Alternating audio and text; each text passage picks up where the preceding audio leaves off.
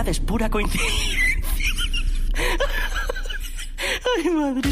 El despelote. Vamos con la cosa que no sabías que tienes por allá, Burbu. Oigan, en, en un lugar, ¿verdad? Donde la Florida y Puerto Rico, pues se han catalogado como animal lovers y es una realidad. O sea, hay mucha gente aquí que ama a los animales, que lo hace parte de su familia. Según un estudio, los perros. En casa ahí me quieren mucho. Pues vamos a ver si tú, en, en dónde tú caes, si tú eres gruñón o tú eres sociable. ok, dale. Porque según este estudio, los perros gruñoncitos suelen ser socialmente astutos. Este estudio. bueno, tiene sus momentos y sus moods.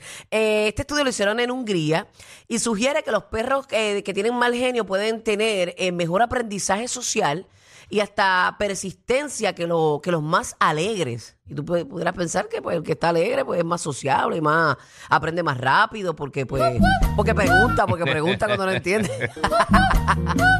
Esta es una perra, una perra en calor. Ajá. Y hoy es viernes, señores. Mira, los investigadores evaluaron eh, el temperamento de los perros mediante un cuestionario.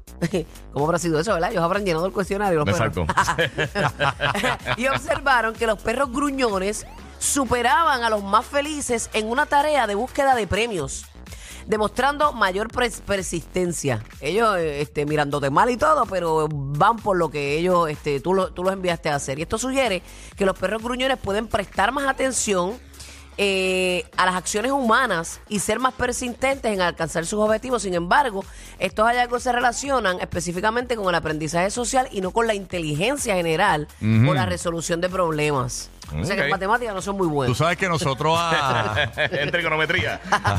tú sabes, nosotros a 7 y 30 y de la, de, de, de la Florida y 8 y 30 de la mañana en Puerto Rico tenemos hoy al Dog Guru. Me acaba de decir el Dog Guru que no